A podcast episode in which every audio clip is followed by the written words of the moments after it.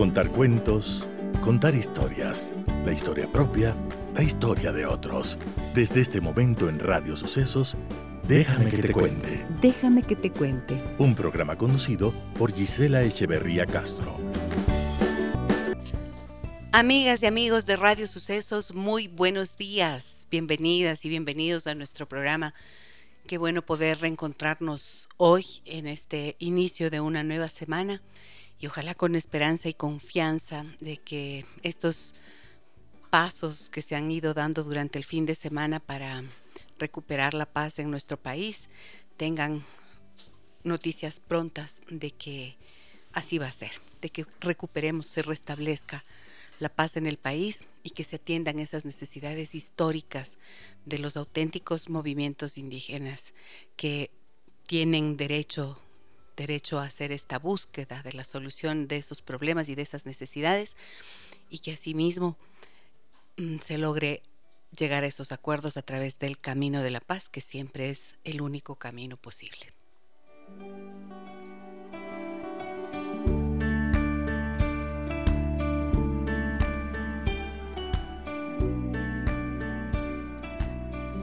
Y bueno, nosotros a partir de hoy recuperamos nuestra temática, nuestra temática habitual.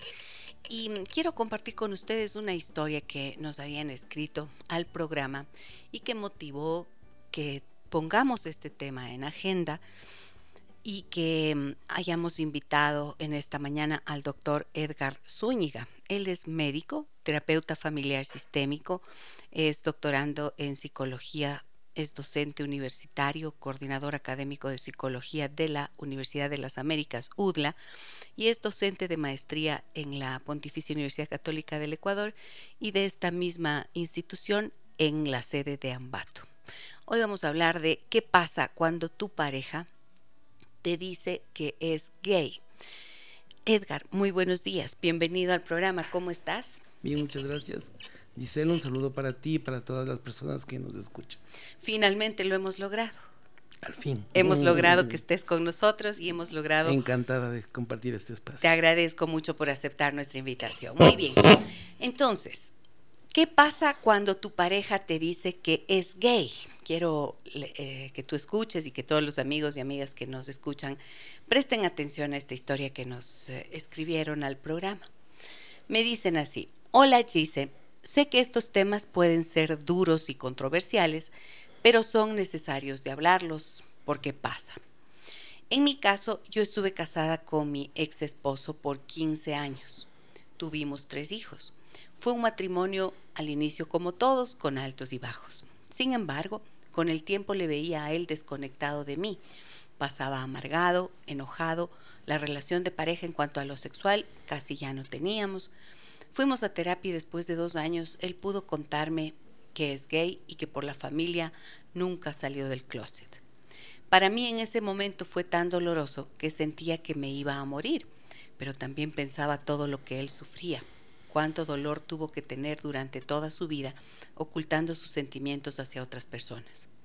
Para mí fue una enseñanza de vida y de amor porque cuando hablamos con nuestros hijos de esto, ellos le dijeron que él será su papá siempre y que no importa a quien quiera. Ellos querían un papá feliz. De esto ya han pasado cinco años. Él tiene su pareja, yo la mía, y somos amigos. Ojalá todas las historias terminaran de esta forma, porque estoy segura que el sufrimiento de esas personas es tremendo. Un abrazo a todo el equipo, soy Julia. Muchísimas gracias a Julia por compartir esto que fue su esto que fue su experiencia personal y familiar y de relación de pareja. Entonces, quiero preguntarte, Edgar, lo primero que te viene a la mente cuando escuchas este relato que nos compartió Julia, ¿qué es? Una bonita historia de amor.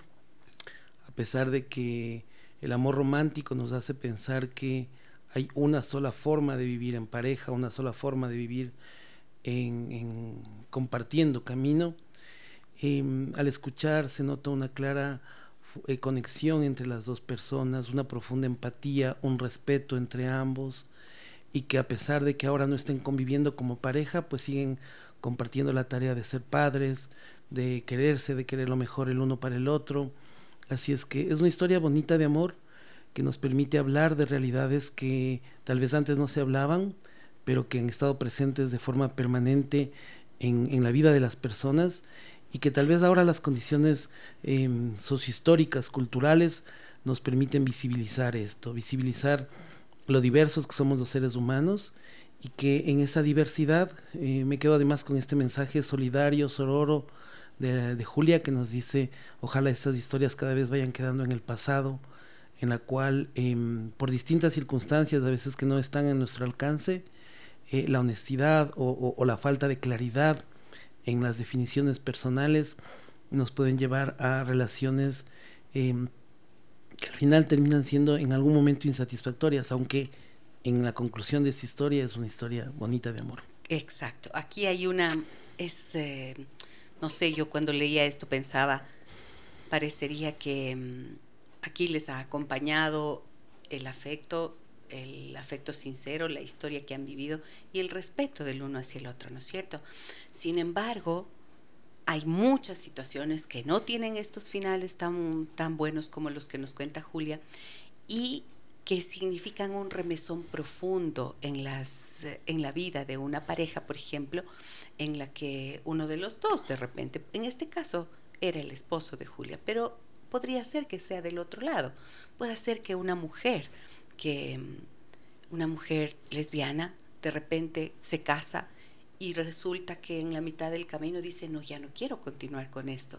Entonces, ¿qué ocurre en el momento en que un hombre o una mujer que no son heterosexuales mm, están casados y se enfrentan a este hecho terrible de tener que enfrentar a su pareja y decir. Mm. Yo creo que es importante entender que esto habitualmente va a pasar en eh, parejas que tengan aproximadamente eh, una edad media.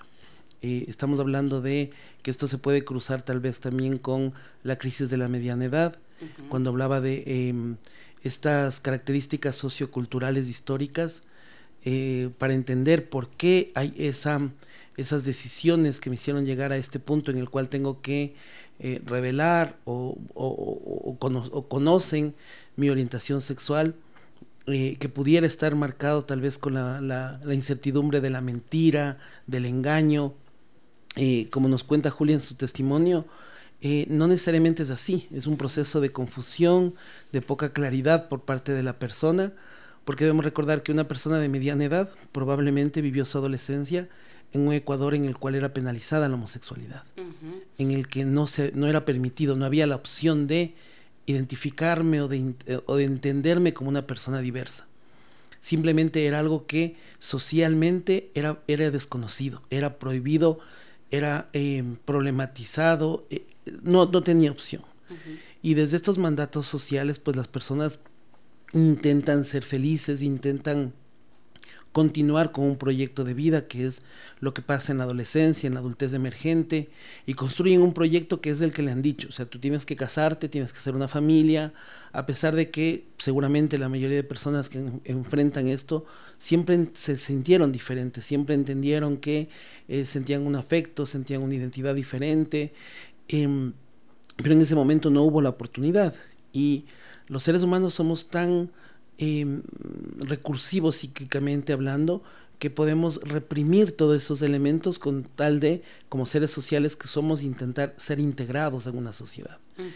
Eh, pero eventualmente se, se mm, transparenta en una situación de Em, vacío, de insatisfacción profunda, que es probablemente lo que nos cuenta Julia en su historia, ¿no? Este irse alejando, irme volviendo cada vez más introspectivo, con una vida casi paralela a, lo que estoy viviendo, hasta que tal vez, y por eso digo, en este momento en el que la, eh, la progresión de derechos ha permitido que hablemos de esto con más naturalidad, que entendamos que no es un problema, que no es un trastorno, sino que es una eh, variante de la sexualidad humana, yo me pueda entender, pueda reconocer lo que me está pasando y eh, dependiendo de las condiciones que tenga, pues tenga la capacidad incluso de visibilizarlo, de compartirlo con mi familia. Y por suerte, em, cada vez tenemos historias bonitas así en las que los hijos aceptan, en que los hijos reconocen, eh, acompañan, respaldan a sus padres en, en, esta vivir con coherencia y con dignidad su identidad, ¿no? Y que las parejas también pueden, eh, como te digo, darle una, un, un, cauce real a ese vínculo afectivo que de una u otra manera, estamos hablando tal vez, que sé yo, de unos 15, 20 años de compartir juntos una vida, o sea, es un, un compartir, un generar un vínculo poderoso que no es que se desaparece de un día para otro. Correcto. Ahora, eh, me parece que topas un punto bien importante y que creo que puede ser bien útil también eh, explicarlo. Dijiste, es una variante de la sexualidad.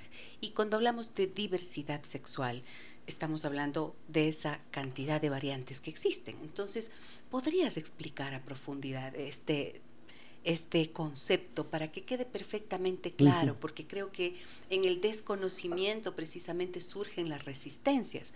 Generalmente el rechazo a lo diferente, a lo distinto, viene de un desconocimiento. Y creo que hay una gran pregunta que suele estar ahí presente, ¿no? Dice, esto nace, se hace, se aprende, se distorsiona. ¿Qué es? de dónde surge esta diversidad. Voy a intentar ser lo más didáctico posible, porque como tú dices, a veces el desconocimiento es algo que incluso hasta el día de hoy tal vez no es tan familiar, tan cercano a nosotros. Primero me gustaría a las personas oyentes que intenten eh, poner en su imagen, en su mente, una imagen de el mundo en blanco y negro, o estar viendo una película en blanco y negro, en donde aparentemente todo hay una realidad, o es blanco o es negro. Y en el mejor de los casos hay una escala de grises. Pero el mundo real no es en blanco y negro. El mundo real es una full HD, full color, en el cual hay todos los colores y desde esa, esa cantidad de colores es donde hay una riqueza en la vida. Eh, la sociedad cis heteropatriarcal nos ha hecho, nos ha vendido la idea de que eh, en, el mundo está construido en el tema de la identidad sexual en un binarismo condicionado por nuestra genitalidad. Si yo al momento de nacer tengo una genitalidad marcada por caracteres eh, XY, eh, pene, testículos, testosterona, etcétera, soy un hombre, me debo comportar como un hombre, debo amar como un hombre, debo sentirme un hombre, debo llegar a ser un hombre. Y si mi genitalidad, mi corporalidad eh, me hace tener una vulva, una vagina, unos ovarios, estrógeno, tengo que ser una mujer, comportarme como una mujer, amar como una mujer, llegar a ser una mujercita. Intencionalmente utilizo el diminutivo de mujercita porque Ah, sabemos además que en esta construcción patriarcal hay una eh, em, subordinación de lo femenino por debajo de lo masculino. Y, esto es lo que nos somos herederos, o sea, pensamos que automáticamente el momento en el que nace un hijo, nace una persona, yo ya puedo conocer su identidad solo por conocer su corporalidad. Pero en realidad la sexualidad es mucho más compleja que eso. En la sexualidad, además de la genitalidad, de la corporalidad, del sexo biológico, hay una identidad, lo que podemos conocer como el sexo psicológico, la percepción que tiene uno mismo acerca de su identidad, de quién es uno. La identidad en general no, pero parte de esa identidad es la identidad de género. En cuanto a sentirme hombre, mujer o, persona no binaria, porque ya vamos a ir rompiendo también el binarismo, ¿qué es lo que pasa? Que estadísticamente la mayoría de personas somos personas cisgénero. ¿Qué significa eso? Que nuestro sexo biológico coincide con nuestro sexo psicológico. Entonces yo fui asignado como varón al momento de nacer y me identifico como un hombre. Soy un hombre cisgénero. Pero no todas las personas son así. Hay personas que construyen su identidad desde muy pequeños, dicho sea de paso, entre los 3 y los 6 años, eh, van generando esta identidad eh, independientemente de su corporalidad. Entonces, cuando hablamos, por ejemplo, de una niña transgénero, estaríamos hablando de una persona que biológicamente nació con unos genitales masculinos, pero se identifica a sí misma como una niña. Eh, lo contrario en un niño trans, ¿no es cierto? Es un niño, una persona que nació con una genitalidad femenina, pero se identifica como un hombre. Eh, ojo, esta es una variante, eh, que es la identidad. Entonces ya estamos hemos reconocido al sexo biológico, a la identidad de género, que es el sexo psicológico, y hay otro elemento que aparece habitualmente en la adolescencia, que es la atracción, hacia quien yo siento atracción, la que vamos a denominar orientación sexual. ¿Qué pasa algo similar? La mayoría de personas, estadísticamente, van a tener una orientación hacia personas del sexo opuesto, que sería la heterosexualidad.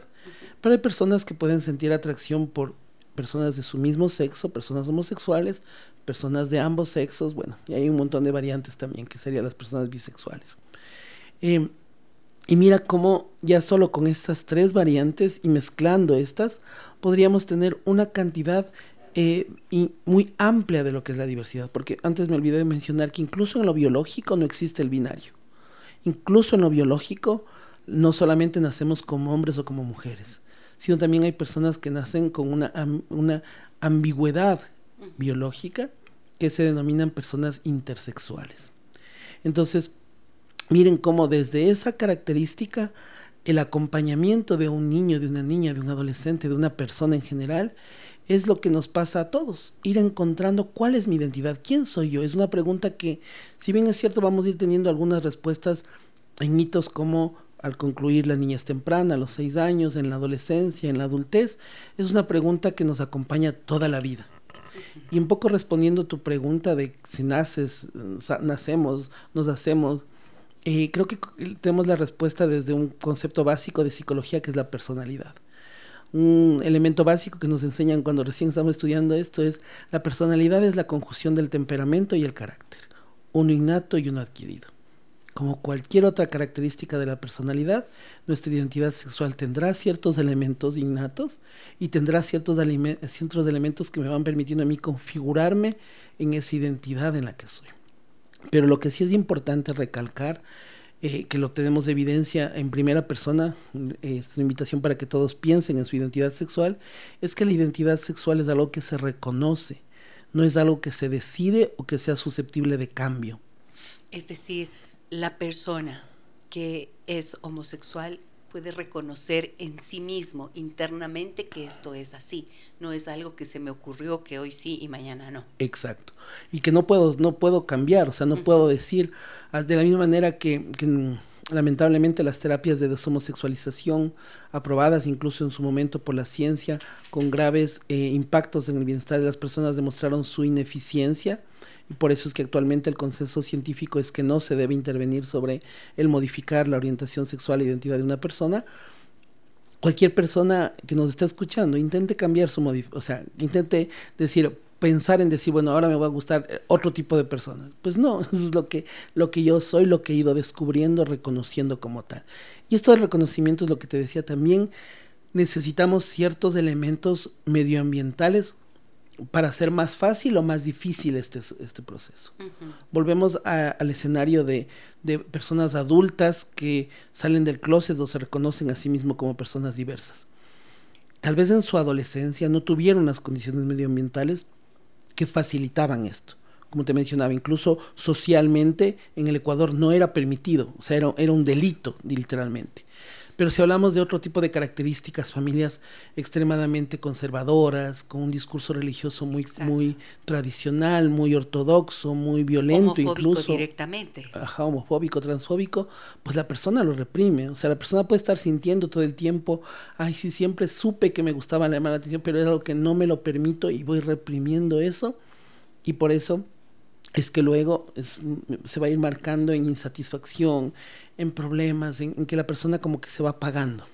Ahora, em, tú has hablado de construcción y me parece que es una, una palabra bien, bien necesaria, ¿no es cierto? Si se construye, quiere decir que hay una parte innata, como mencionabas, lo que puede llamarse la genética y luego la epigenética, o sea, todos los factores eh, medioambientales, en donde esta persona, este hombre, esta mujer, este sexo femenino o masculino, biológicamente hablando, luego van a definir esta identidad, mm. ¿cierto? Ahora, ¿qué experiencias pueden contribuir a que, acabas de mencionar, las que contribuyen a que se reprima, ¿no es cierto?, ese proceso de la identidad. Pero, ¿y hay algunas que pueden favorecer, mm, permitir eh, adecuadamente que esto surja sin que sea un motivo de, conflicto, de dolor o de sufrimiento para la persona? Un entorno familiar, porque recordemos que la familia es el microsistema, el, nicho, el nido en el cual va a crecer este ser humano, un ambiente familiar en el que el protagonista sea el amor, eh, la información, como tú decías hace un momento, seguramente va a permitir que este niño, esta niña, este niño pueda eh, ir encontrándose también desde una solidez de su autoconcepto y su autoestima. Pensemos en otra variable que no tenga nada que ver con esto. Por ejemplo, un, un niño, una niña eh, artista, con una sensibilidad particular para conectar con el arte. Si es que yo en mi entorno soy una persona que quiero un hijo ingeniero, entonces probablemente esté reprimiendo con mensajes verbales y no verbales esa eh, sancionando esa expresión más artística.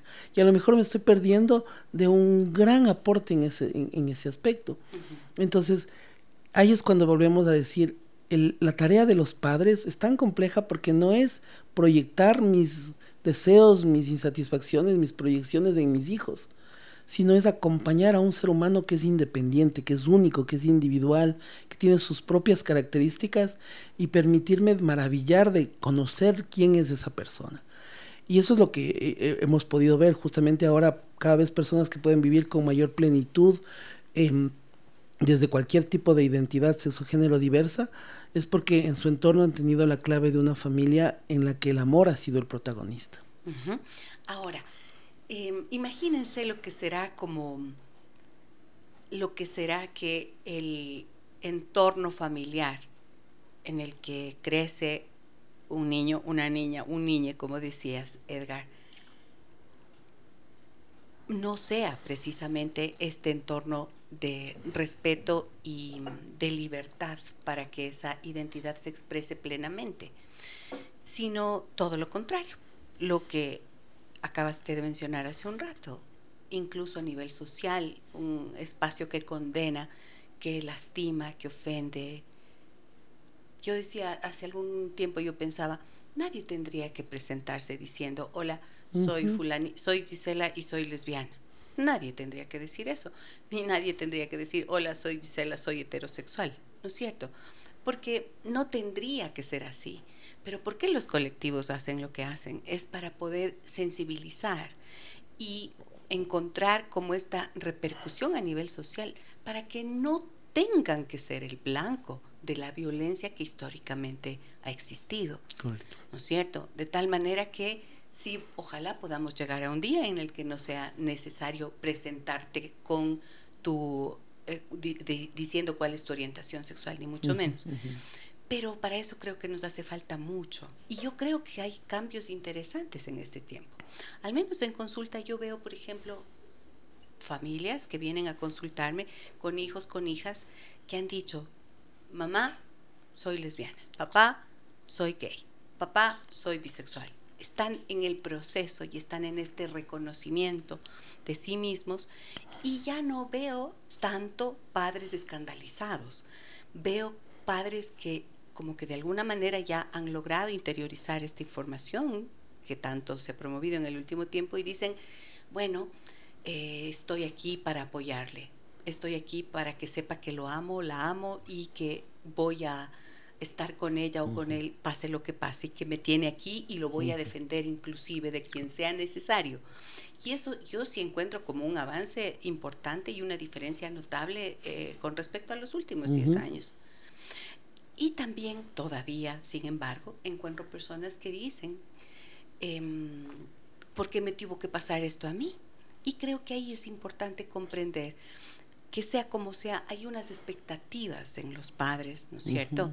Que son las que se rompen el momento en que algo que un hijo dice habla acerca de su orientación sexual. Entonces, creo que tan grave puede ser negar el respeto que merecen eh, todas las personas al hablar de su orientación sexual, como que no se comprenda también que hay esta ruptura de expectativas de los padres y que no es tan fácil asimilar la información. Quisiera que explicaras algo sobre esto. Totalmente de acuerdo con, con todo lo que has mencionado, está muy contundente, muy claro.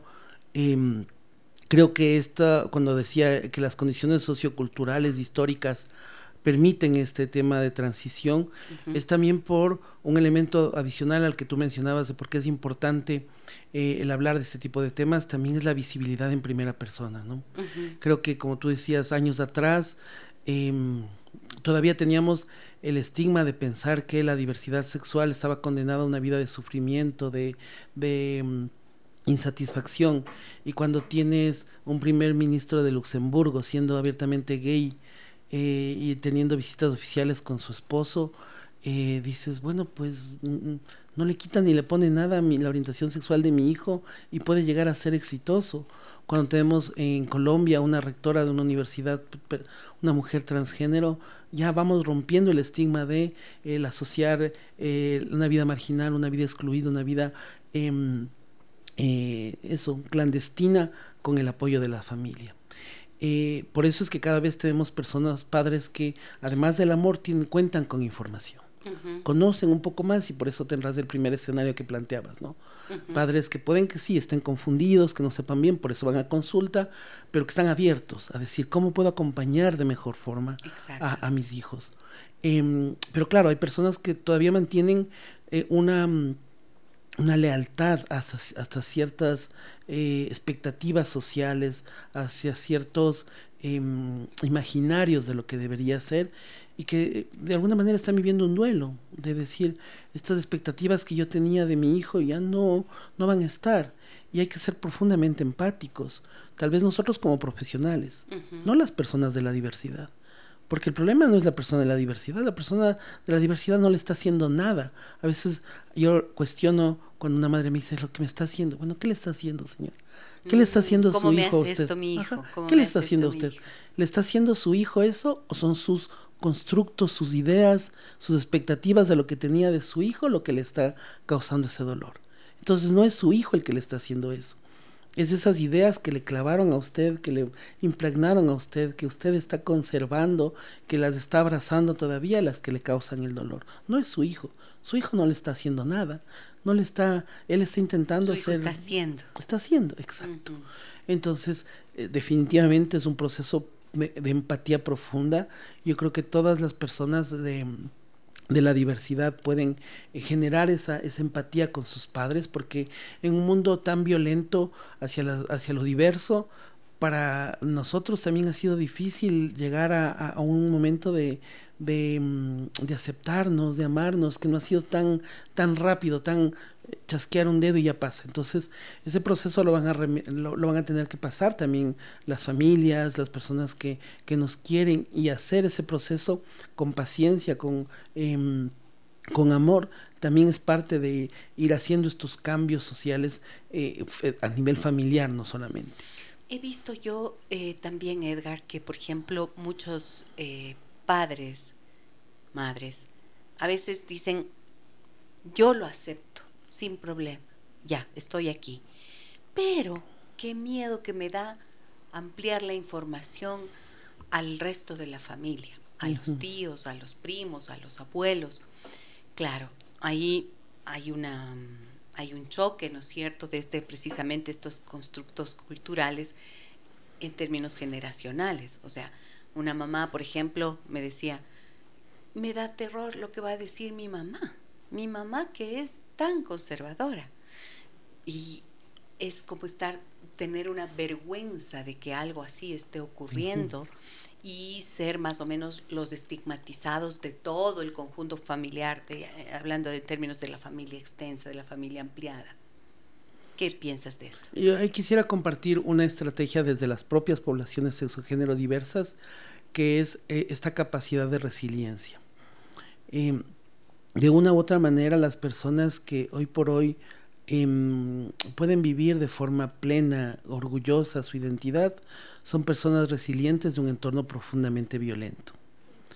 Eh, sobrevivientes realmente, porque lamentablemente incluso estadísticamente las tasas de suicidio, las tasas de depresión, las tasas de vidas apagadas eh, son más altas en personas de la diversidad, no por condiciones propias de ser diversos, sino por este entorno LGBTI violento, que incluso la OPS denomina una condición que se denomina estrés de minorías, este impacto en el bienestar de las personas.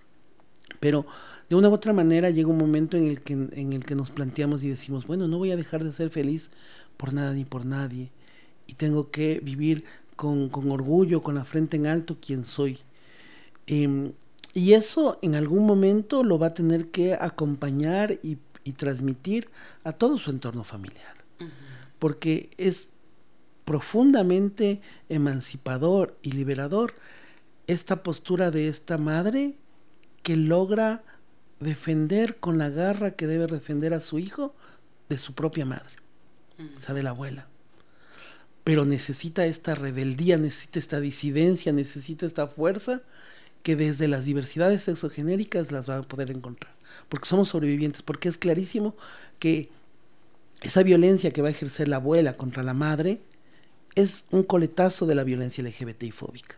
Y entonces yo tengo que estar consciente de que yo voy a yo tengo que resistir, yo tengo que posicionarme frente a eso. No puedo tener posiciones tibias. Ahí yo, por ejemplo, a veces a las madres, a los padres les hacer caer en cuenta de dos elementos concretos. Em, medio aceptar no es aceptar. Entonces no es como que, bueno, ya sí, todo bien, pero aquí en casa. Ajá. ¿No es cierto? Entonces, no. O sea, o le aceptas o no, le aceptas. abiertamente y, no hay... Y el otro elemento es que... Y no hay juzgamiento, entonces. Estas formas más sutiles de violencia son igualmente violentas. Esto de, em, en la investigación que hizo el INEC en el 2003, en que reporta que el 70% de personas de la diversidad experimentan violencia en sus espacios familiares, esto es profundamente doloroso el primer lugar en el que se experimenta violencia es sus propias familias. Y dentro de las manifestaciones de esta violencia es el control e imposición a los estereotipos. Ya, ok. ¿Qué eres, significa? Eh, eres lesbiana, pero mm, mm, femenina. No, mijita, nada de estar ahí jugando fútbol. Usted póngase bonita, póngase seriecita. Eh, este, este, este, esta imposición de tienes que ser perfecta, casi perfecta para que nadie te eh, violente, para que nadie te, te cuestione, para que nadie me cuestione, porque al final del día también es, esta violencia va a ser, ya sabemos que no hay ninguna influencia, no es que hay una culpa en los padres, pero digamos, socialmente la madre sí va a estar siendo cuestionada en sus habilidades, ¿no? De parte de la familia empleada, por ejemplo, decir, ay, ¿qué hizo esta, esta familia? ¿Qué hicieron estos padres que no le orientaron bien al chico? Hay un, hay un juzgarle y toda esta violencia. Fóbica que también se va a ir no solamente a las personas de la diversidad, sino a, sus familias. Y en el ejemplo que pusiste, podríamos ponerlo del otro lado. Entonces, está bien, eres eh, tu orientación es homosexual, pero entonces tienes que ser masculino. Así sería. Correcto. Ese, ese intento de, de, controlar. Correcto, correcto. En, en, el caso de los varones es justamente eso, ¿no? Cuando te dicen, Em, y por eso, por ejemplo, están hay una doble violencia, por así decir, hacia las personas trans. Ok, ya, eres, te, gustan los hombres, pero ni se te ocurra vestirte de mujer. Es como que, eh, pero no tiene que ver lo uno con lo otro. La orientación sexual no tiene que ver con la identidad. Si mi identidad es percibirme como una mujer, voy a ser una mujer, independientemente de quién me guste. Hay mujeres trans que son lesbianas, es decir, que les gustan otras mujeres. Hay mujeres trans que les gustan los hombres, que son heterosexuales. Hay mujeres trans que les gustan eh, hombres y mujeres, que serían bisexuales. Entonces, el, el, que yo, al final del día lo que importa es que la persona pueda ser coherente, fiel consigo misma, con su verdad, y eso le va a permitir vivir una vida en plenitud y precisamente poder ser un, ente también de provecho para las otras personas, para sus relaciones interpersonales. Claro, porque partimos diciendo qué pasa cuando tu pareja te dice que es gay, pero miren que junto al doctor Edgar Zúñiga estamos em, tratando de explicar y de comprender qué ocurre, ¿no es cierto? Si es que una persona eh, de la diversidad, como tú mencionas, que me gusta mucho esta manera de expresarlo, porque te da la libertad y el respeto, ¿no es cierto?, para hacerlo de forma correcta. Mm, crece en este entorno de, de libertad, sin represión, sin humillación, sin exclusión y sin violencia, entonces no va a tener que en algún punto de la vida, para tapar su realidad, acudir a un matrimonio con alguien con quien simplemente puede tener un afecto, pero no tiene esta tranquilidad de ser quien es. Correcto. ¿Verdad? Correcto.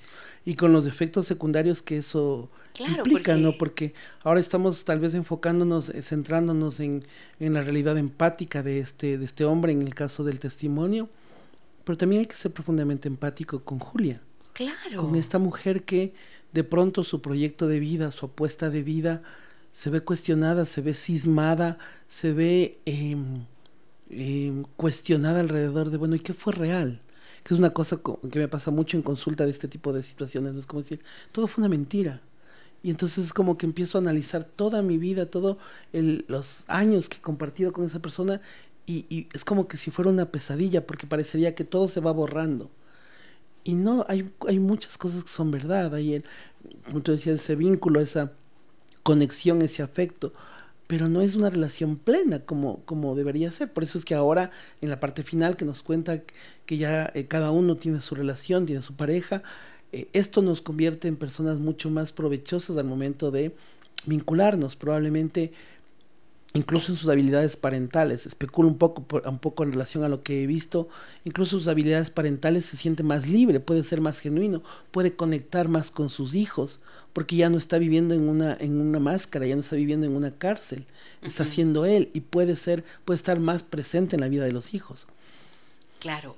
Y en cambio, mientras estás constreñido, mientras estás como en esa cápsula, en ese encapsulamiento, miren lo que nos decía ella, ¿no es cierto? Julia lo expresaba con mucha claridad. Dice em, que lo veía amargado a su esposo, lo veía enojado. La relación de pareja pues era, en, la, en términos sexuales, era inexistente. Por lo tanto, absolutamente insatisfactoria. Es decir, vives un sufrimiento tratando de sostener algo. Y el impacto en mi autoestima. O sea, pensemos un momentito en Julia. Impacto en la autoestima mi esposo no me toca, mi esposo no me desea, mi esposo no siente nada por mí, hay algo malo en mí, porque ese también es el mandato femenino, ¿no? Es como esta, esta opresión hacia lo, hacia lo femenino, que tienes que ser deseada, que tienes, ¿cómo esto va impactando en mí cuando no tiene nada que ver conmigo? y, y, y, esta valiente también mujer que luego es capaz de ser resiliente, de, de reponerse a eso y de poder reconocer, bueno, que, bueno que pudo darse cuenta de que no tenía nada que ver con ella, que el problema era esta situación de represión, de cárcel que estaba viviendo su, su compañero. Ahora me parece un momento crucial el momento eh, cuando el esposo va a poder decirle, ¿no es cierto? Y para eso tiene que haber un proceso muy largo. Hace tiempo yo recuerdo, chicas, ¿se acuerdan? Eh, un mensaje de un, un, oyente que nos escribía, sí, hace algún tiempito hablando de, de estos temas, y él decía, ¿cómo hago? Para poder decirle a mi esposa. 20 años de casados y yo no sé cómo decírselo porque temo destruir toda mi vida, toda mi, todo lo que hemos construido hasta hoy, toda nuestra relación y cómo esto les va a afectar a los hijos. O sea, hay un momento crucial allí. ¿Qué piensas de esto, Edgar? Totalmente, hay un, hay un vértigo de, vacío. Hay un vértigo de quedarme, de desprenderme de absolutamente todo. Em, y además consciente de que, o más que consciente, con aparentemente esta, mm, eh, esta culpa endosada, porque vas a ser tú el responsable de todo esto, de esta catástrofe familiar que se va a vivir. Porque lógicamente en ese momento la persona le cuesta trabajo ver que, que, puede haber otro tipo de posibilidades, ¿no? De, que, de que pueda haber estos finales felices como de la historia que, estamos ahora eh, conversando. En ese momento la persona va a decir, mis hijos me van a odiar, se van a, no van a querer volver a, ver, a hablar conmigo, eh, la persona a la que siento cariño, siento afecto, la voy a destruir. Entonces se va a ver como, como, como muy atrapado en esa encrucijada. Claro y, quiero también resaltar lo que tú decías, que también es muy común en mujeres, eh, es decir, mujeres lesbianas que tendrían que hacer esto, en las cuales hay está también em, violencia machista de lo que ellas deberían ser el sostén del hogar, o sea, hay mayor presión para una mujer el salir del closet como mujer lesbiana porque es aún mucho más, más, más, culpabilidad, más posibilidad de culpabilizarse a ella. Más juzgamiento hacia las mujeres. Más juzgamiento, imagínate, es como eh, les arraigas, les dejas en la orfandad a tus hijos, em, como que mentiste y todo esto. Realmente es una situación muy compleja, por eso dijiste un elemento clave que es importante resaltarlo y para las personas que tal vez alguien lo escuche es importantísimo eh, reconstruir ese autoconcepto, reconstruir esa autoestima, reconciliarme conmigo mismo, estar fuerte para poder luego compartir y acompañar a las personas eh, de mi alrededor que también van a sufrir ese shock. Tengo que yo estar fuerte primero para poderles acompañar. no, es, no es muy estratégico en un momento de vulnerabilidad confesarlo, porque voy, voy a estar desarmado completamente. Claro, entonces, como siempre, ¿no? En en este caso se plantea una verdad que tiene que ver contigo, con tu identidad, con tu intimidad, con tu orientación sexual. Pero como siempre, la verdad os hará libres, decían, ¿no? La frase, si estás viviendo una mentira para ti mismo, para tu mundo interno y también para la persona con la que convives y para tus hijos, pues ¿cómo te puedes tú sentir libre? Y estos procesos son ciertamente de liberación. Yo he escuchado personas decir, uy, se me quitó un peso de encima, volví a vivir, volví a sentirme, eh, recién empecé a sentir lo que significa ser auténtico, ser genuino, ser genuina, ¿no? Claramente se potencia, la investigación es contundente al respecto, como la salida del closet aumenta eh, ostensiblemente la salud mental, el bienestar del individuo. Em, esta liberación, pero también incluso de prácticas eh, destructivas como consecuencia de este estrés de minorías. Yo he tenido casos, por ejemplo, de personas que estaban em, utilizando el alcohol, a las sustancias como este vasor. Y el momento en el que en el que viven en libertad, se acabó el consumo, se acabó las prácticas autodestructivas, se acabó el sexo compulsivo, se acabó em, la violencia. Es curioso cómo algunas personas de las que yo he podido acompañar en circunstancias así eh, eran perpetuadores de violencia intrafamiliar. Entonces, es la manera en la que estás gestionando esa insatisfacción, esa, esa, esa, mm, eh, está reprimido, esa represión. Entonces, la libertad definitivamente te va a volver una persona eh, muy rica para las relaciones, para los vínculos interpersonales. Yo recuerdo, ahora que mencionas esto del sexo compulsivo, recuerdo haber atendido en consulta a un señor hace tiempo ya. Él era un profesional y decía, tengo una relación maravillosa con mi esposa. Es que realmente somos fantásticos, somos tremendo equipo de trabajo, nos llevamos súper bien en todo. Lo único malo es que no puedo tener relaciones sexuales con ella. Y él me decía que él eh, buscaba, por ejemplo, compraba servicios sexuales por internet y de repente, después de haber hecho está como un desaforado, decía, no tengo así en un en un estado de como si estuviera desaforado y tengo relaciones sexuales durante un tiempo con una persona y luego es como que me pasa y vuelvo a lo mismo. Entonces vuelvo a lo mismo hasta que me vuelve a, dar otro ataque de, esta, de este tipo. Y entonces, claro, él decía, yo no encuentro salida porque yo no quiero desarmar mi vida, todo lo que tengo. Y en cada ciclo se va minando la autoestima. Eso, porque lo que hacía era juzgarse, porque decía, soy un pervertido, soy un, un despiadado conmigo mismo y creo que este es, ¿no? Es parte del síntoma, digamos, de la represión. Totalmente, eso es, como te digo, la OPS incluso lo está describiendo como una categoría diagnóstica, que es del estrés de minorías. Esta violencia de represión de las eh, violencia LGBTI fóbica tiene múltiples manifestaciones. Es una propiedad psíquica adaptativa, o sea, yo necesito saber cómo gestiono esa, esa angustia, esa, represión que tengo, esa energía. Entonces necesito hacerla por cualquier circunstancia, relación abusiva con el alcohol, con, el sexo, con las compras, con el trabajo, personas trabajólicas que se, se vuelcan al trabajo al 100%, intentando evadirse, em, ahogarse en medio del trabajo. O sea, realmente es, esta respuesta psíquica protectora, pero que es disfuncional, porque al final termina impactándote negativamente.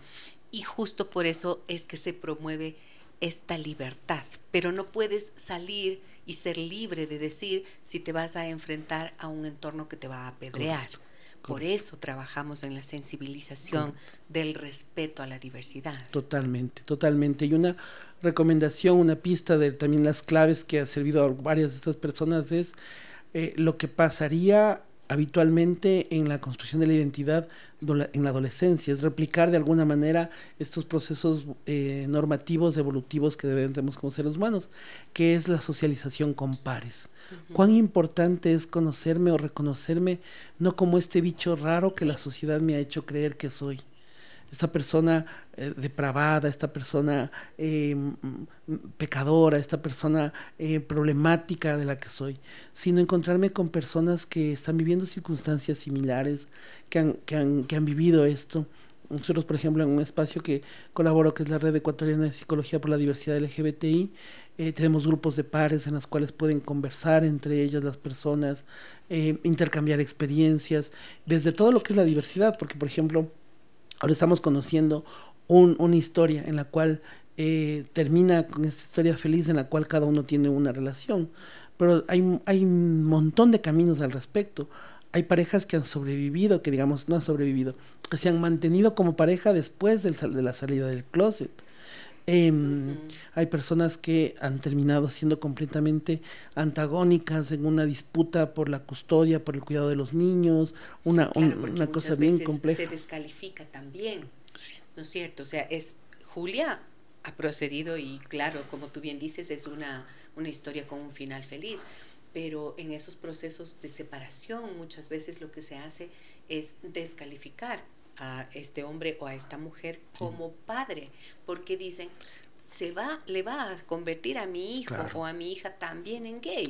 Eso es, gravísimo. Eh, a, nivel de eh, Latinoamérica, nosotros tenemos un caso extremadamente doloroso en Chile.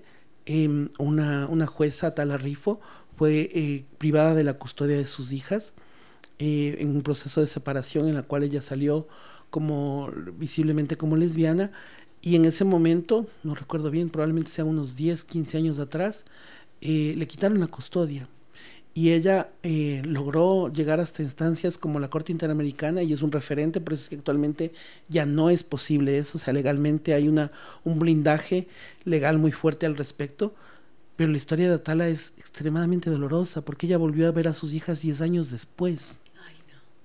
Imagínate, es, es dolorosísimo. Por el hecho de ser lesbiana. Por el hecho de ser lesbiana.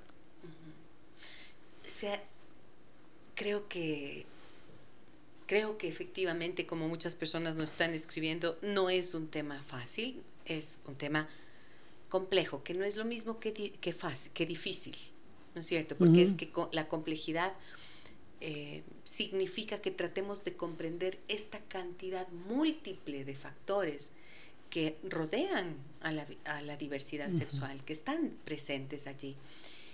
Y, un, elemento importante ahí es recordar que son temas complejos pero reales.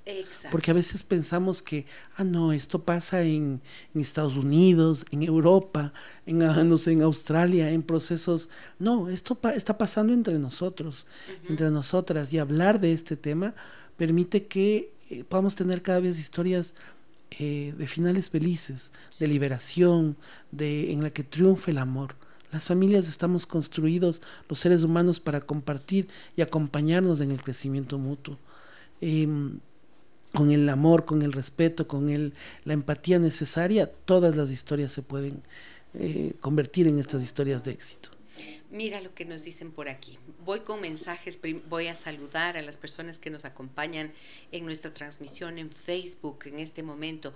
Voy a saludar a Guillermo, Javier, Karina, Consuelo, Anabel, Isabel, Rafael, Patricia, Ivonne, Edgar, Sergio, Paloma, Gustavo, Gaby, María del Rocío, Roxy, Gabriela, María Dolores, Mónica, Mari, Janin, Jimena. Bueno, muchísimas gracias a todos eh, los que están con nosotros en Facebook. Ustedes me encuentran allí como Gisela Echeverría Castro, pueden seguirnos y siempre tener las notificaciones de lo que hacemos acá en el programa. Aquí tengo mensajes que nos dicen lo siguiente. Mira, me dice, me dice, me dicen, ¿dónde estoy? Acá. Dice Javier, dice saludos, una buena semana y gracias por estos temas tan importantes. Jimena dice, excelente que se hagan programas en los que se hable sobre temas de orientación e identidad de género.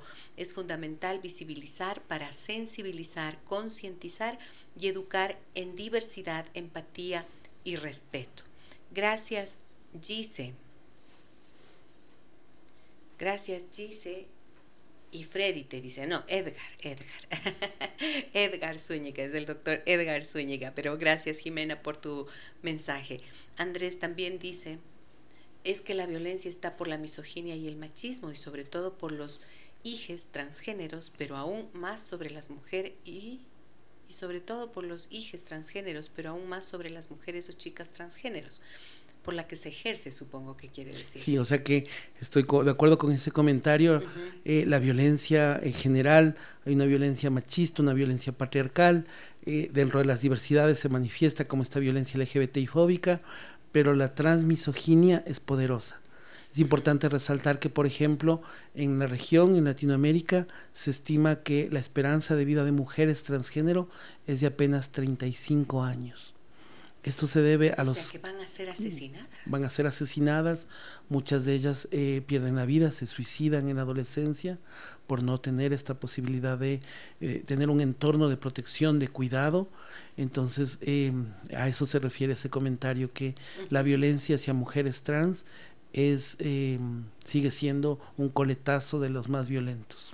Ok, dice, los hombres transgéneros casi no la pasan mal esto un poco gracias al mimetismo que pueden tener. Los hombres pueden, gracias a una hormonización, a determinadas cosas, eh, los caracteres sexuales secundarios de un varón es más fácil emular. Entonces, una persona, un, varón se mimetiza fácilmente. no, no, no, vas a reconocer, en cambio, a una mujer trans, sobre todo cuando hace la transición como adulta, eh, puedes reconocerla, puedes violentarla, puedes eh, identificarla más fácilmente.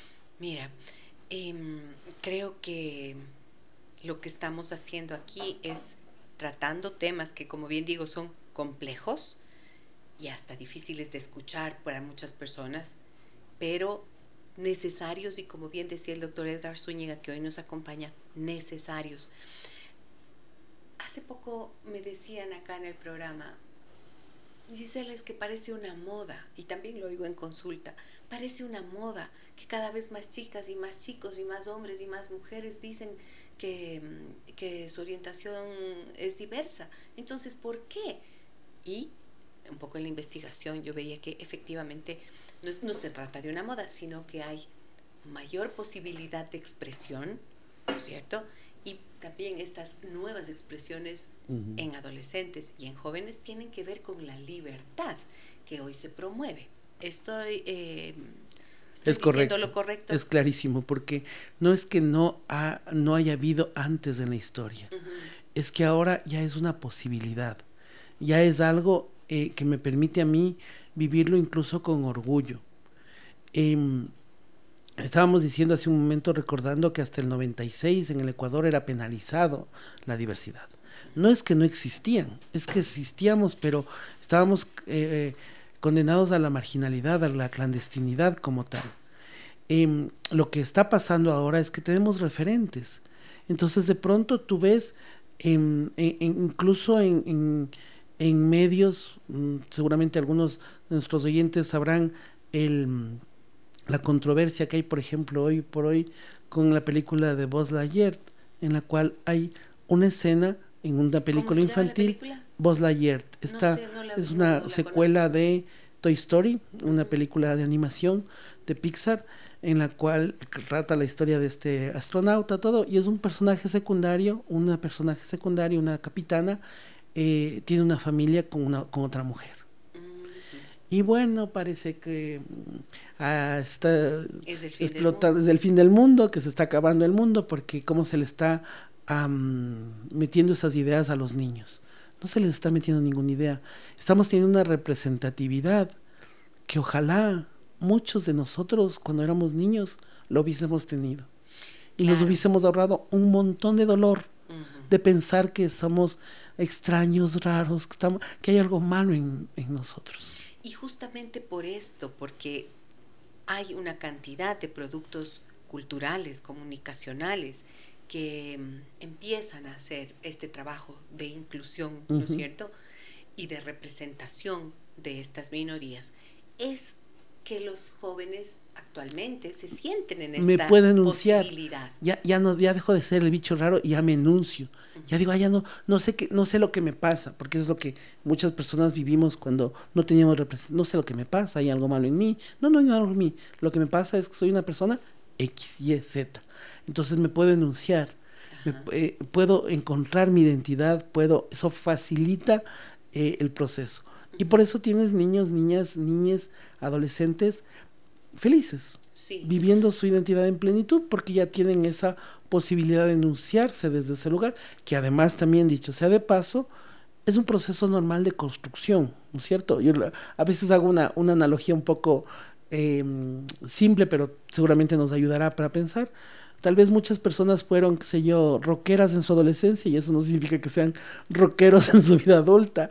Era- Fue una etapa de exploración, de búsqueda. Entonces hay muchos chicos que están, por ejemplo, enunciándose desde la demisexualidad, desde la pansexualidad, desde el poliamor, etcétera. Y ok, eso fue- es parte de su construcción de identidad, de un momento concreto en el que están explorando, en el que están eh, buscando. Desde la década de los 50 del siglo pasado, Kinsey hablaba de las categorías más en esta gama de colores, ¿no? Es decir, que no existen personas 100% heterosexuales y 100% homosexuales, sino que nosotros estamos en una gama, la, la escala de Kinsey. Estoy hablando de la década de los 50 del siglo 50 en pasado. Estados Unidos, claro. Eh, entonces, es, es eso, estoy yo encontrándome, entendiéndome, explorando ese, ese proceso y que si yo cuento con padres informados y amorosos, no lo voy a hacer solo, no lo voy a hacer sola. Y eso me va a cambiar la vida. Y va a cambiar la vida porque también dentro de, de estos, eh, de esta, ¿qué diría? De no existir esta posibilidad en los hijos de reconocerse, de nombrarse a sí mismos, como decías, ¿no es cierto? Y de sentirse en la libertad de expresar. Muchas veces hacen búsquedas de información que les pone en altísimo Correcto. riesgo. Correcto. Esos casos también los he visto en Totalmente, consulta. totalmente.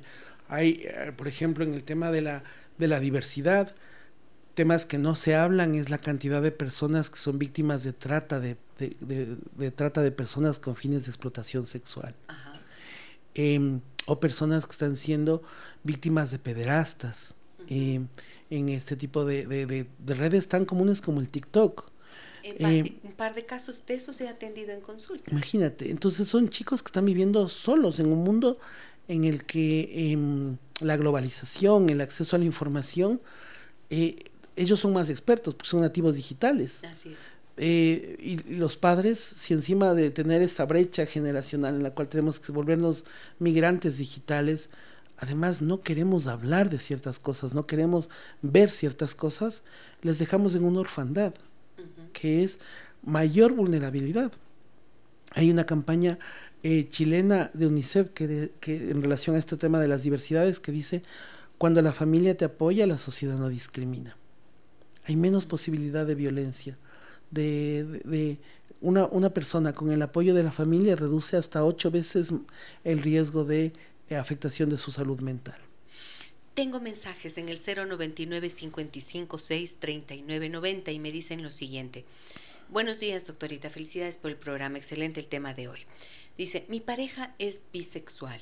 Llevamos juntos tres años y sus parejas anteriores han sido mujeres. Ha tenido algún desliz con un hombre, pero esta es su primera relación formal. ¿Cómo puedo estar seguro de continuar con esta relación? No sé si esto tendrá futuro. Eh, ¿Es hombre o mujer la persona que nos escribe? Es un hombre. Sí. Qué ¿Cómo bonita puedo- pregunta porque nos cómo puedo permite estar seguro de continuar con esta relación? porque nos permite tratar uno de los mitos de la bifobia más común. Que pensamos ¿De la que qué, perdón? bifobia, ¿Qué significa? la, el rechazo, la discriminación hacia las personas bisexuales, Ujú. bifobia. Eh, uno de los estereotipos, generalmente la- las manifestaciones de odio, de violencia hacia las personas vienen de un estereotipo. ¿No es cierto? El- el- la mujer trans es peligrosa, entonces es transfobia. El hombre gay es promiscuo, entonces es em, eh, homofobia. En el caso de las personas bisexuales, hay un mito de pensar que las personas bisexuales son personas con mayor, con deseo permanente de tener relaciones con ambas personas, con personas de ambos sexos. Eh, y esto es falso, porque recordemos que la- el deseo sexual, eh, la atracción sexual, es un componente de mis relaciones interpersonales. Pero hay, cuando yo decido hacer una vida en pareja, y esto ya pasa por otros elementos de voluntad, de compromiso, de intimidad, de pasión, que construyen una relación de pareja, que es más complejo. Es decir, hablemos primero de la parte de una vida heterosexual tradicional, ¿no es cierto? ¿Quién le asegura a nuestro amigo oyente que su pareja mañana no se enamore de otro hombre y le deje? Eso puede pasar, eso nos puede pasar a cualquier persona. Entonces, cuando yo decido hacer una vida de pareja con alguien, yo me animo, es porque yo estoy teniendo algo más que deseo por esa persona. Yo estoy teniendo ya un grado de intimidad, de pasión, de compromiso, así nos lo decía, de afectividad, que me hace querer hacer un proyecto de vida junto con esa persona. Y es un mito completo. Yo tengo una amiga, una excelente amiga, líder espectacular, pues tiene 10 años con su pareja, con sus, ah, tiene sus hijos, es una persona bisexual, se enuncia como una persona bisexual, pero la fidelidad, el compromiso de pareja eh, no tiene que ver con su orientación sexual, tiene que ver con lo que ellos como pareja están acordando. Entonces el mensaje final para nuestro amigo oyente es, confía en tu pareja, enamórala todos los días. Em, lo, que lo que debemos hacer todos las personas que estamos en una vida en pareja. Ahora, eh, aquí dice, mira que es interesante también porque dice, esta es la primera, es su primera, a ver, ha tenido algún desliz con un hombre, pero esta es su primera relación formal. Entonces, claro, estaba pensando en cómo la biografía sexual de las personas pesa a la hora de llegar a una nueva relación. Y a veces, no sé qué piensas tú, pero yo pienso que esto no tendría que tener esa, ese peso, porque esa historicidad corresponde a un pasado de la persona que no tendría que estar en juego con la nueva relación. Pero a veces las personas cuentan todo, les dicen todo, con pelos y señales lo que han vivido, y esto no importa, sean relaciones homosexuales, heterosexuales, bisexuales, pero cuentan todo, ¿ves? Acá tiene, ha tenido parejas anteriores que han sido mujeres, ahora es, entonces es como una información, he visto Edgar, que se convierte como en un ruido al interior de la nueva relación. ¿Qué y que, piensas de eso? no estoy hablando de no ser honestos, pero creo que hay, esto corresponde al ámbito de la intimidad. Sí, totalmente, totalmente de acuerdo contigo. Creo que em, eh, tenemos todavía muchos tabúes alrededor de la vida de la sexualidad, sobre todo de una sexualidad empoderada. O sea, el mito de llegar virgen al matrimonio de alguna manera se cuela en ese testimonio. Es decir, yo quisiera que prácticamente me llegue eh, por estrenar mi pareja y no tiene que ver nada con, con el ejercicio de la sexualidad, con la afectividad, como tú decías, que es mucho más amplio.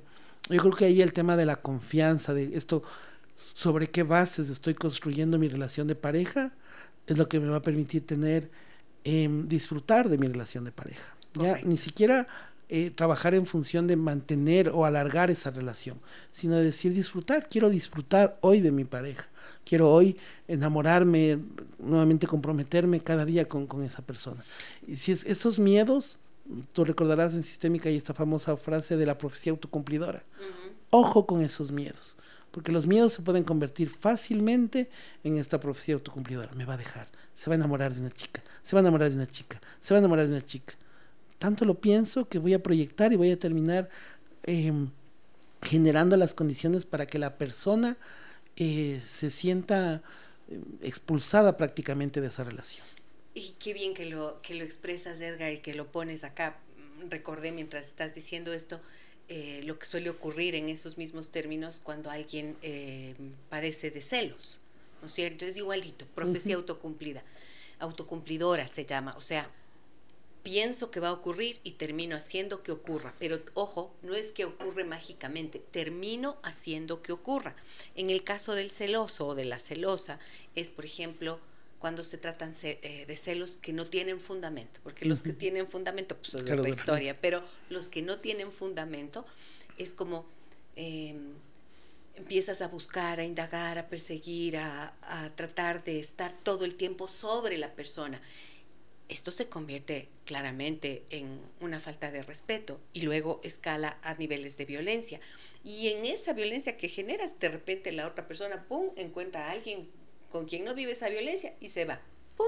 Se cumplió. Lo que pensabas, lo que tanto temías, algo así funciona, ¿no? Entonces, creo que es eh, importante pensar que no se trata, en este caso, de de la diversidad sexual, ni de la orientación sexual, sino de la relación. De la relación. Del tipo de relación que las personas construyen. Y hay un elemento importante que lo quiero dejar enunciado, es que recordemos que nosotros no podemos poseer a las personas. Las personas no son objetos. No me compro yo una esposa para el resto de mi vida. Es una persona con la que decido compartir camino. Si es que ese camino va a durar un buen tiempo, que en buena hora voy a hacer que eso funcione. Pero esta expectativa de decir, me tiene que, tiene que quedarse a mi lado, es parte de esta, de esta distorsión del amor, de poseer, de, de, objetivizarle, de, quitarle la, la, condición de sujeto a la persona y devolverle un objeto. Y de los miedos, como tú bien decías, ¿no? El miedo de ser abandonado, de ser engañado, de ser rechazado. Creo que allí es cuando suele ser necesario mm, reflexionar y tomar acciones. Si la relación está impregnada de desconfianza, es importante saber a qué obedece esa desconfianza. Y si la inseguridad es personal, entonces también trabajar sobre eso para no transferirlo al otro, porque esa suele ser la manera en la que muchas veces la relación termina siendo destruida. Ahora mira, esta pregunta también me encanta. Dice, me parece un tema muy complejo el que se trata y me gustaría una guía sobre cómo abordar estos temas con mi hija. Ella tiene siete años, pero si no se lo digo yo, alguien más lo hará. Correcto.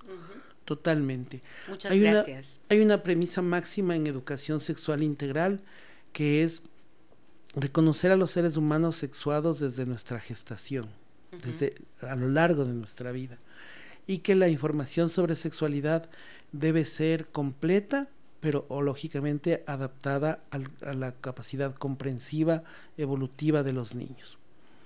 Em, recuerdo, intento darte una pista muy concreta em, a nuestra amiga oyente, cuando nosotros hemos hecho capacitaciones o sensibilizaciones con, por ejemplo, niños de inicial sobre temas de diversidad sexogenérica.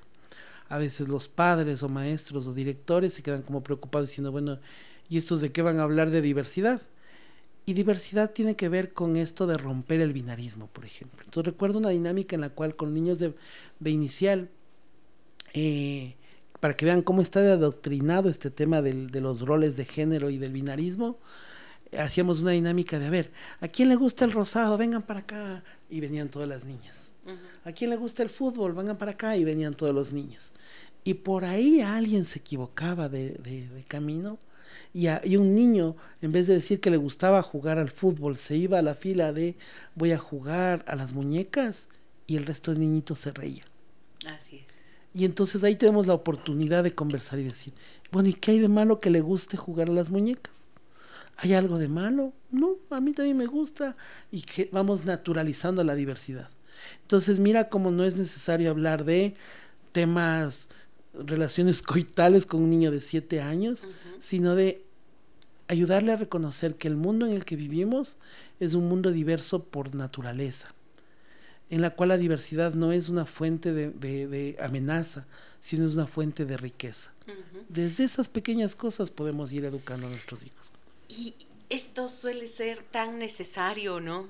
Mm, porque son las primeras nociones que nos, que eh, a través de las cuales vamos enseñando ese respeto precisamente. Miren, les voy a compartir una, algo que, que pasó con mi nieta, ¿no? Ella tiene cinco años y en enero tuvo un accidente, se fracturó su manito.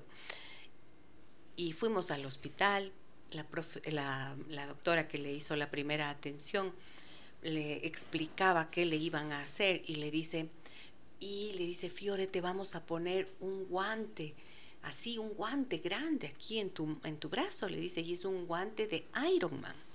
Y entonces ella le queda mirando y le dice, eso no es posible porque yo amo a Spider-Man. Entonces, amo a Spider-Man. Entonces, bueno, la, doctora se reía y esto y estuvo con su bracito. Pero su amor por Spider-Man es tanto que tiene, eh, ha pedido disfraz de Spider-Man y tiene una mochila de Spider-Man. Entonces, ella ha ido a su escuelita con su mochila de Spider-Man y un niño se le acerca y le dice, oye, tú tienes mochila de Spider-Man, eso es de niños. Y ella le mira y le dice, no, también es de niñas. ella lo dice con toda, me gusta, ¿por qué no va a ser para niñas? Es, esto también es de niñas. Ahora, después de haber eh, dicho eso, después de haber dicho eso, recibe una tarea en la que la profesora le manda, les mandan a, eh, pintar en, una, en unas láminas la ropa de niñas y la ropa pinta la ropa de niños y la ropa de niños, de niñas y de niños.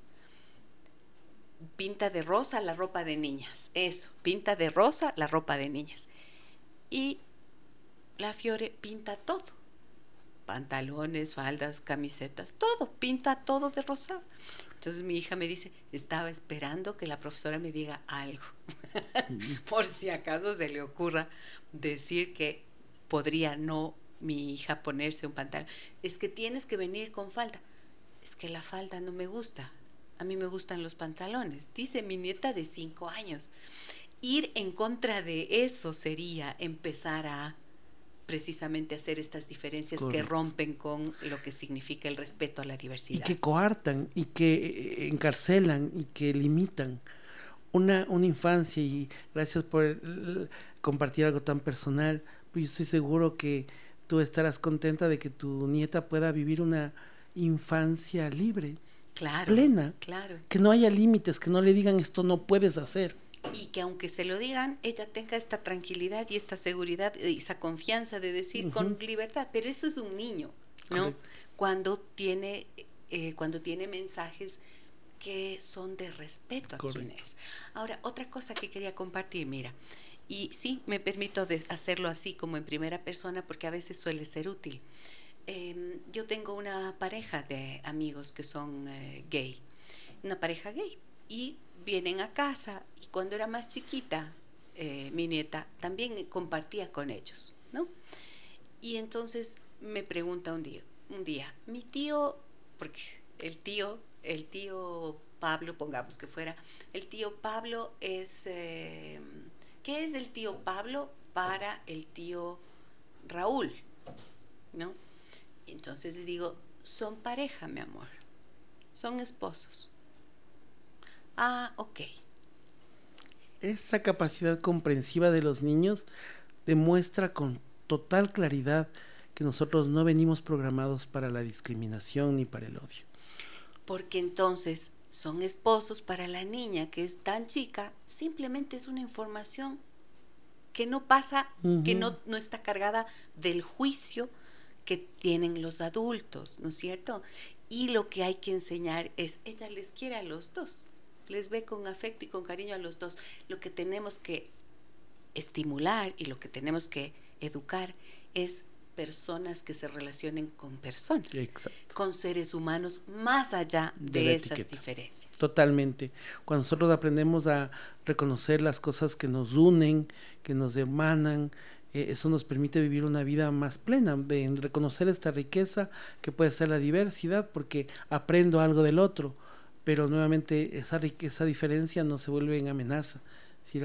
el que esa persona tenga una forma diferente de entender, de beber, de vivir su vida, no me quita mí nada, no me, no me está coartando ningún tipo de libertad que lamentablemente en una sociedad cis heteronormada sí pasa lo contrario, ¿no? Es decir, en la cual sí hay unos derechos, son eh, retirados, quitados, expropiados de, por, por ciertas convenciones sociales que cada vez parecen más absurdas, ¿no? Cuando vemos el caso de, de, Satia, una de las niñas que mediáticamente se dio a conocer el caso de ella, que fue recién a sus seis años de vida reconocida legalmente en el Ecuador con dos madres.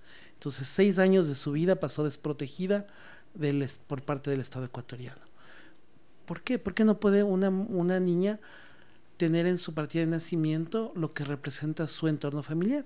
Que son dos madres. No decía madre. No le permitieron, no, tenía esos seis meses no le permitieron eh, registrarle eh, em, con dos madres.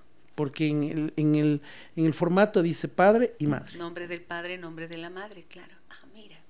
Pero es que esto remueve hasta las estructuras más profundas, ¿no es cierto? Porque lo que estamos viendo es la necesidad de ir hacia cambios que son pero que son simples, o sea, es progenitor uno, progenitor dos, o sea, es... Eso, pero es que decir, es que ahí está el, desafío, pues ya no es poner nombre del padre, nombre de la madre, sino progenitor. Ajá, Por eso decía, como estos pequeños pero grandes cambios. Tú dices, o sea, sí es complejo porque parece una, una tremenda revolución social, pero al mismo tiempo es súper simple, sentido común, es empatía. Si es que estuvieras hablando desde esta, desde el respeto y desde esta comprensión, es sencillo. Lo que ocurre es que el miedo hace que las cosas se vean como algo amenazante y desde el miedo se puede cometer tantos graves errores y tanto dolor se puede generar a los otros. Qué interesante, qué constructivo conversar contigo en esta mañana, Edgar. Muchas gracias He aprendido mucho también. Te agradezco por, eh, por venir. Algo que quisieras dejar como un mensaje final, porque partimos diciendo qué pasa cuando tu pareja te dice que es gay. Creo que hemos abordado todas las aristas posibles. Y quizás pensando en los profesionales que tienen eh, también una responsabilidad en ese sentido, ¿qué podrías decir? Em, esta vida libre de violencias es uno de los derechos fundamentales de los seres humanos en cualquier faceta. Y ahora que estamos conversando del tema de las opresiones de la LGBTI fobia, creo que todas las personas podemos em, posicionarnos frente a esta situación. Eh, Desmond Tutu un premio Nobel de la Paz decía, cuando tú ves una situación de injusticia y no haces nada, has tomado el lado del opresor. No podemos permanecer impávidos, tenemos que posicionarnos frente a este tipo de eh, opresiones, de, de, violencias y desde el espacio en el que estemos, como tú decías, una cena familiar, una conversación con mi familia, con mis hijos, con mis nietos, eh, hasta la responsabilidad profesional que debemos además desde la desde el decálogo desde la ética profesional que debemos tener desde la observancia de los consensos internacionales que tenemos que contemplar.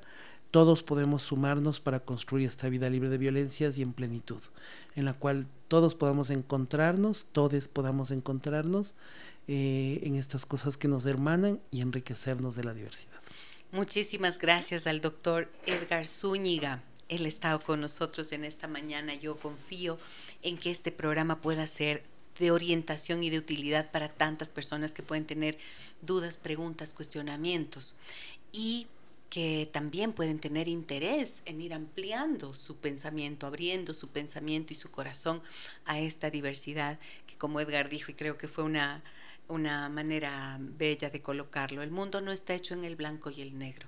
Hay un montón de colores en el medio y de eso se trata, que podamos reconocerlos, respetarlos, valorarlos y mm, encontrarnos en eso que todos somos, en eso que todos somos, seres humanos, nada más. En esa esencia, como seres humanos, todos merecemos el respeto, la valoración y les agradezco como siempre por estar junto a nosotros. Mañana estaremos de vuelta, hablaremos con la doctora Vicenta Hernández Haddad, ella es educadora sexual, nos conectaremos con ella desde la Ciudad de México donde reside y vamos a hablar acerca de masturbación adolescente, un tema también necesario para todos ustedes. Un abrazo grande, soy Gisela Echeverría. Hasta mañana. Las historias que merecen ser contadas y escuchadas. Historias que conmueven, historias que inspiran.